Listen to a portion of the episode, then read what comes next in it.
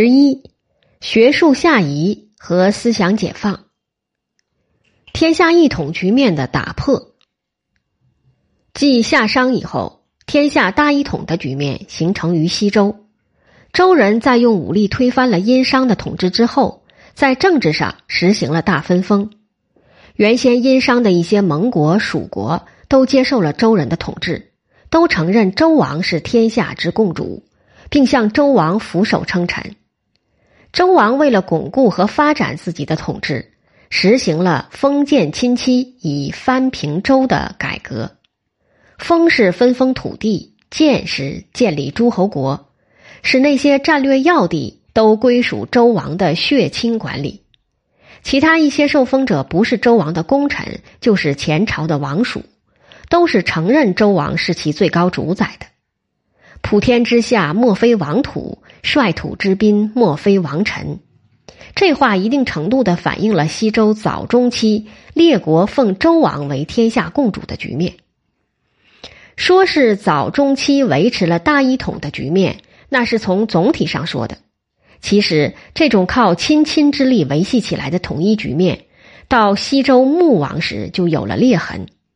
那时已是王室遂退，戎狄交侵，社会很不安定了。到义王时，更是矛盾重重。周懿王之孙周厉王暴虐又好利，诸侯不享。原先认为最靠得住的诸侯也不理睬王室了。最后，厉王被国人驱走，死在了边远地区。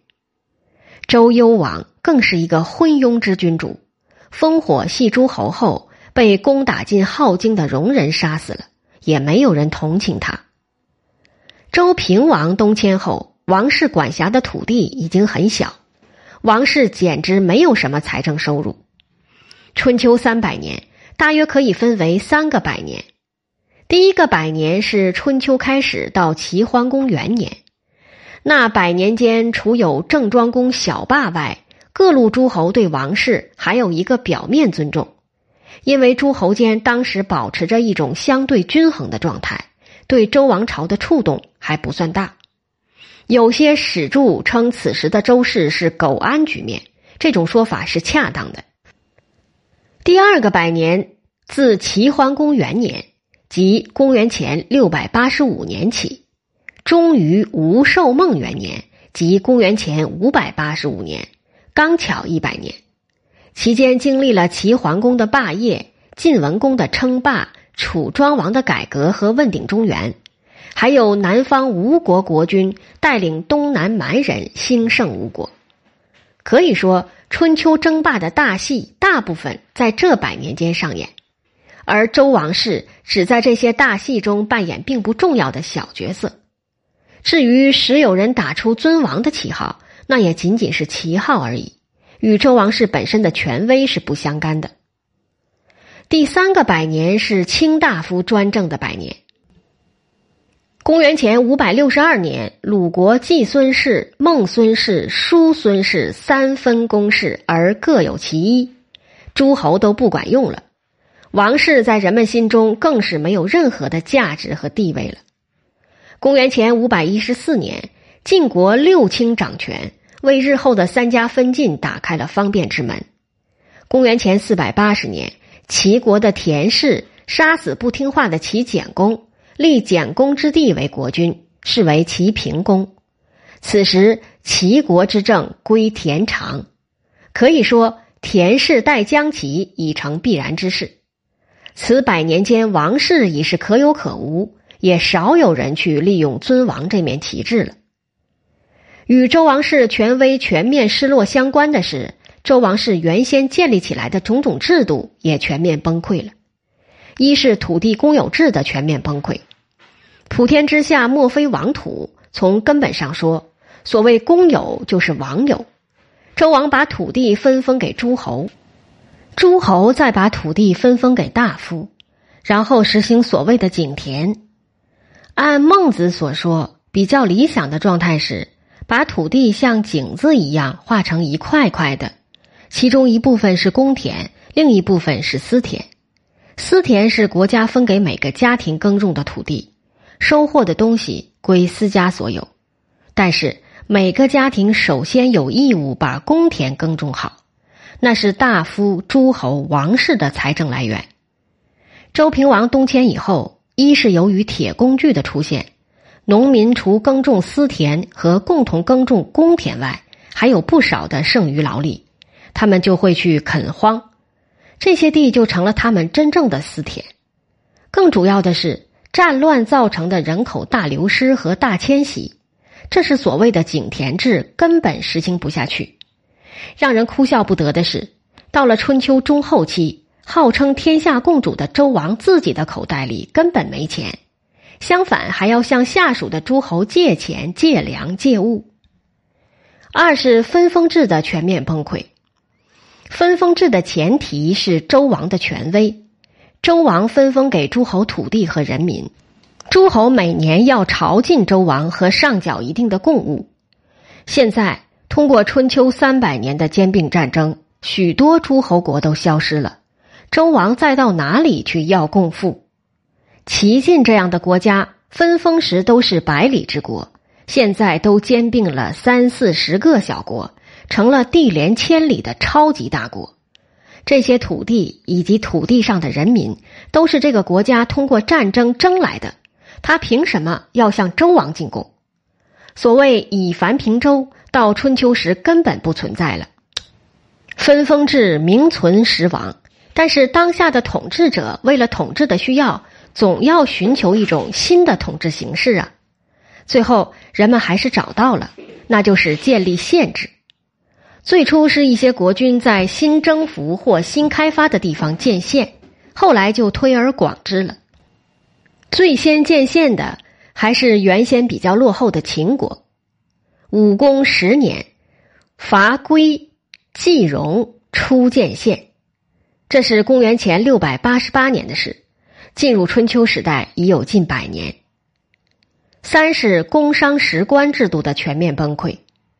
原先周王朝的设计者想得很美，认为要把农业抓在王室和官府的手中，也要把商业和手工业抓在自己的手中，以所谓的工商实官加以控制。商人由国家设立的专门机构商府管着。户籍隶属于这个部门，手工业者也由国家设立的专门机构公府管着，户籍属于这个部门。商工不知迁业，不管是商人还是手工业者，工作岗位不能变。商人的子女一直当商人，手工业者的子女一直当手工业者。他们居住的地方也是有限制的，不能随便迁居。楚商就市井。一般是在城市的某一区域专门辟出一两个区域，让商人和手工业者居住和工作。这一套制度显然只是在社会十分安定的条件下适用，像春秋这样的乱世根本行不通。一场大的战争下来，某座或某几座城市就会从地图上消失，这样原先聚居在城市一隅的手工业者和商人就会流离失所。自然的从官府中解脱出来，他们的出路只有两条：一条是改行从事农牧业，另一条就是走私营工商业之路。另外，随着手工业和商业的发展，人们越来越向往走个体私营发展之路。按照司马迁的说法，人各任其能，竭其力，以得所欲，若水之趋下，这就是人的本性，是改变不了的。人总是向往着自由自在的生活和就业，以满足自己更多的欲求。手工业者和商业工作者当然更是如此。他们希望用自己的一技之长赢得社会的尊重和更多的财富。一些有着经商经历的贤人和官员进入了统治层，加速了工商实官制度的崩溃。齐相管仲，他原先就是彼之古人。他一度做过出身卑微的商人，在齐地吴地经商，业绩虽然说不上满意，但他从中体验到了自由经商对国家的意义。他当上齐桓公的相以后，第一件事就是要发展渔盐业，并减轻商税。管仲说：“万城之国必有万金之谷，千城之国必有千金之贵。在管仲看来，私营工商业的发展是与一个国家的国力相对应的。郑桓公幼时有过一段经商的经历，即位后就鼓励自由经商，并与商人订立盟约，尔无我叛，我无强鼓，说的多好！只要商人不背叛郑国，国家就不会强制商人做这做那。后来晋国的大臣韩起想强买郑商的玉环，郑商不愿，郑执政子产便护了他，子产还说。这是郑祖先定下的规矩，是不可改变的。这件事记在《左传》一书中。事实上，我们看到春秋时期手工业的重大发展，包括冶铁业、铜矿开采业、青铜冶炼业、纺织手工业、漆器手工业、玉石骨器手工业，大部分是在工商石棺之外进行的。那些丝织品上的纹饰、图案是那样的别致。那样的千变万化，那样的有个性。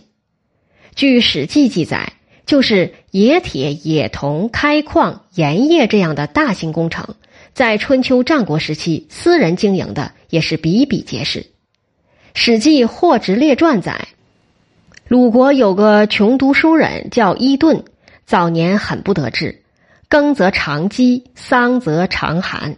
后来他来到陶朱公那里请教致富之道。陶朱公告诉他，要想富，可以从饲养家畜开始，再搞商业经营。这个叫伊顿的年轻人照着做了，经商十年后，资拟王公，驰名天下。后来此人又经营盐业，成为齐鲁间最大的盐商。而邯郸的郭纵是投资冶铁业的，经过数年的奋斗，成了大富大贵者，与王者列富。比那时的国君还有钱呢。春秋时期是大变革的时代，一是王权没落了，二是土地公有制全面崩溃了，分封制全面崩溃了，三是工商食官制度也全面崩溃。随着这些政治和经济方面的深刻变化，文化教育方面的变化也是势所必然的了。